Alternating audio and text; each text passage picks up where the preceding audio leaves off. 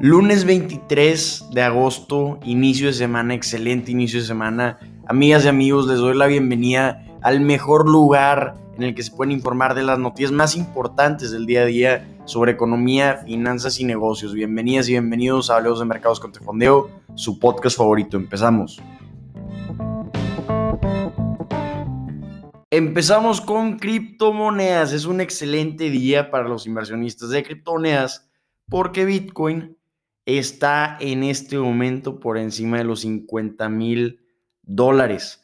Por primera vez desde mediados de mayo. Fue un excelente fin de semana para los inversionistas de criptomonedas. Como que ya no estamos acostumbrando a que los fines de semana son de criptomonedas porque se han estado recuperando increíblemente los fines de semana que hemos estado viendo generalmente desde la recuperación de la gran derrota que vimos hace tres meses con los precios de las criptomonedas. Bitcoin comenzó a incrementar hasta un 3.5% y fue así como el día de hoy, lunes, superó los 50 mil dólares. Otras criptomonedas que también comenzaron a subir son Ether y también Cardano. Es un movimiento muy interesante porque, como ya habíamos comentado hace tres meses, vimos una gran derrota en el mercado de criptomonedas. El precio de Bitcoin estaba por debajo de los 30 mil dólares pero ya con este impulso y Bitcoin por encima de los 50 mil dólares, ya estamos viendo un resurgimiento en el interés para invertir en criptomonedas. Otra vez todos quieren invertir en criptomonedas, otra vez todos están prediciendo que a largo plazo el precio de Bitcoin va a estar por encima de los 100 mil dólares. Entonces vamos a estar viendo durante los próximos días muchos movimientos en los mercados de criptomonedas. ¿Ustedes qué opinan?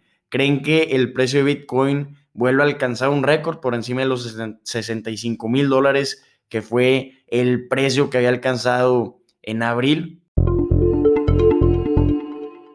Aprovechando que estamos hablando de criptomonedas, una noticia que impulsó el precio de Bitcoin fue que PayPal anunció el día de hoy lunes que iba a lanzar la compra y venta de criptomonedas en Reino Unido. Es decir, PayPal va a permitir a los clientes dentro de Reino Unido a que compren, vendan o mantengan criptomonedas a partir de esta semana. Esta noticia marca pues la expansión de PayPal hacia aceptar cada vez más las criptomonedas. Esto lo había lanzado inicialmente en Estados Unidos a principios del año, cuando los clientes ya podían comenzar a comprar, vender criptomonedas, ya podían acudir a los comercios locales que utilizaban el procesamiento de pagos de PayPal y pagar con criptomonedas. Entonces, este tipo de noticias son muy buenas para las criptomonedas porque inspiran a llegar a una mayor adopción generalizada de este tipo de activos digitales. PayPal cuenta con más de 403 millones de cuentas activas en todo el mundo. Entonces que PayPal esté lanzando esta funcionalidad para sus clientes poco a poco va a ir impulsando la adopción del mercado de criptomonedas. Es decir,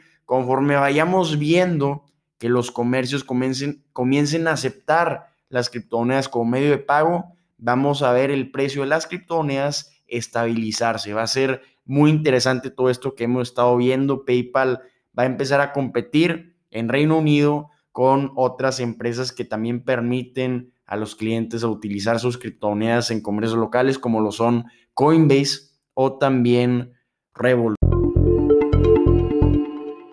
2021 ha sido un año muy curioso en el que hemos estado viendo constantes problemas en las cadenas de suministro globales.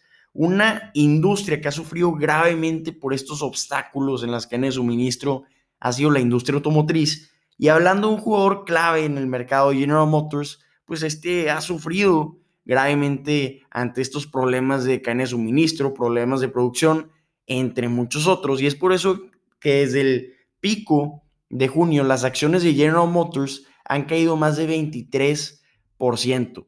Pues bueno, se le están sumando nuevos problemas porque el viernes General Motors, después del cierre de mercado, anunció un nuevo retiro de mercado adicional de los modelos totalmente eléctricos Chevrolet Bolt por riesgos de incendio de las baterías. Esta acción que anunció el viernes General Motors le podría costar a la empresa mil millones de dólares adicionales a los que ya les ha costado estar retirando vehículos Chevrolet Bolt del mercado. Entonces esto está afectando a la acción y es por eso que las acciones de General Motors van cayendo antes de la apertura del mercado, más de 2%. El viernes General Motors anunció que iba a retirar otros 73 mil vehículos, los iba a retirar del mercado, incluyó modelos 2019 y algunos 2020 y 2021. Y esto se suma, estos 73 mil vehículos que están retirando, a los 69 mil vehículos Chevrolet Bolt que había retirado el año pasado por el mismo riesgo. Entonces, pues son pésimas noticias para General Motors este retiro de 69 mil vehículos que había anunciado el año pasado. Le había costado a General Motors más de 800 millones de dólares hasta ahora y se le van a sumar estos mil millones de dólares por el retiro de los 73 mil vehículos que anunció el viernes. Lo interesante de esta noticia es ver cómo afectó a su proveedor de baterías, que es LG Chem. Es un momento terrible en el que anuncian esto de General Motors, de los problemas de baterías, porque LG Chem está preparando una oferta pública inicial para su unidad de baterías LG Energy Solution. El día de hoy, lunes, perdieron más de 5 mil millones de dólares en valor de mercado con sus acciones de Corea del Sur. Ahí está la caída de 10% y como ya les dijimos, están preparando la oferta pública inicial de LG Energy Solutions, que es la empresa de baterías de LG Chem. Entonces lo más probable es que con este anuncio del viernes de General Motors tengan que retrasar la oferta pública inicial de esta unidad de baterías. Las baterías son un componente importantísimo para LG Group, esta empresa de Corea del Sur. LG Chem, el 40% de sus utilidades operativas provienen de baterías, que ahí obviamente están incluidas las baterías para vehículos eléctricos para este segundo trimestre de 2021. Entonces, cualquier noticia que tenga que ver con las baterías o problemas con las baterías afecta gravemente a LG Chem y también a la gran empresa LG Group de Corea del Sur. Si vemos las acciones de LG Electronics, que ensambla las celdas de LG Energy Solutions, sus acciones cayeron más de 6% el día de hoy, cuando el índice de referencia va subiendo 1.5 en corto. Otro golpazazazazo que vimos el viernes fue que un juez de California dijo que la propuesta 22 es inconstitucional e inaplicable. Esta propuesta 22 permite a las plataformas como Uber y Lyft tratar a los conductores como contratistas independientes y no como empleados. Entonces, de esa forma se ahorran muchísimas prestaciones. Piensen en el modelo de negocios de estas plataformas. Hablando de su estructura de costos, pues se tienen que asegurar de tener buenos servidores para que no falle la aplicación, se tienen que asegurar de tener una aplicación que sea funcional y también algunos gastos de publicidad para seguir ganando participación de mercado. Estos son los principales costos y gastos para estas empresas porque no tienen que tratar a los conductores como empleados. Si tuvieran que tratar a los conductores como empleados, el modelo de negocios cambiaría totalmente y Uber y Lyft tendrían que cambiar totalmente su forma de operación.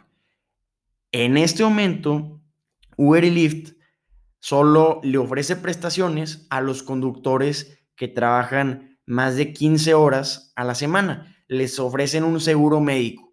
También les ofrecen cobertura de seguros de accidentes laborales y 30 centavos por cada milla recorrida.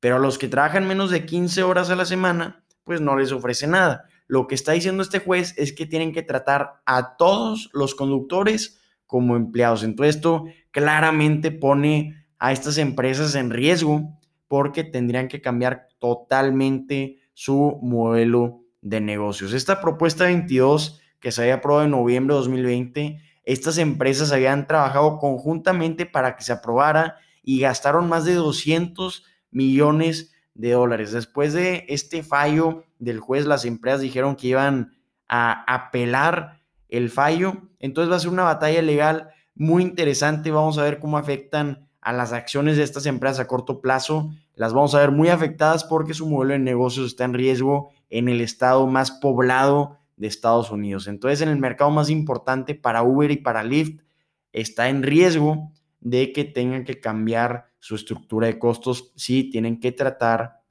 a los conductores como empleados.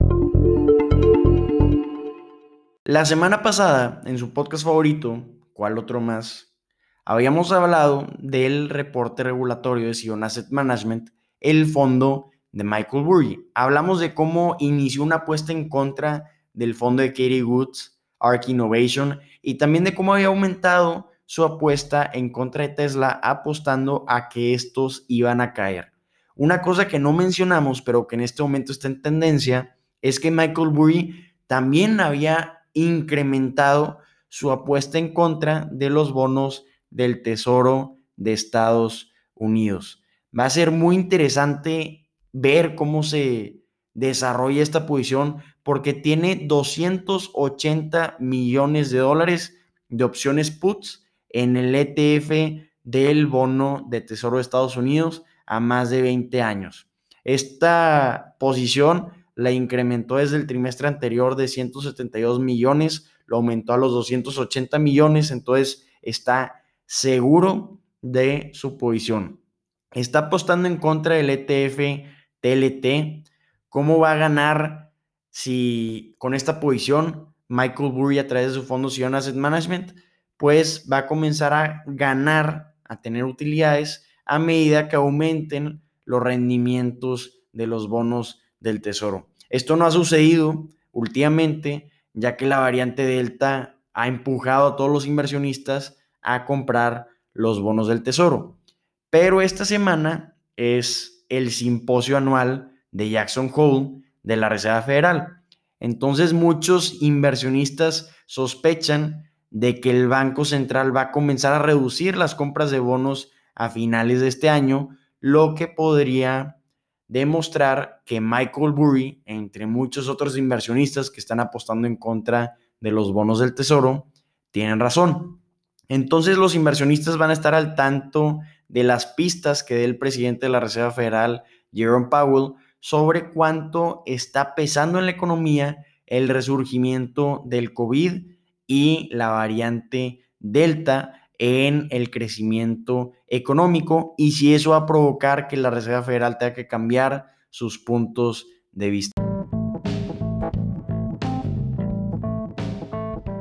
Amigas y amigos, espero que la información que les compartimos el día de hoy les sea de gran utilidad, espero que haya sido interesante las noticias que compartimos el día de hoy para comenzar su semana informadísimos y con muchos temas de conversación. Si, tienen cualquier duda, comentario o retroalimentación, o si nada más quieren platicar, estamos disponibles en Instagram como Fondeo para que nos manden su mensajito.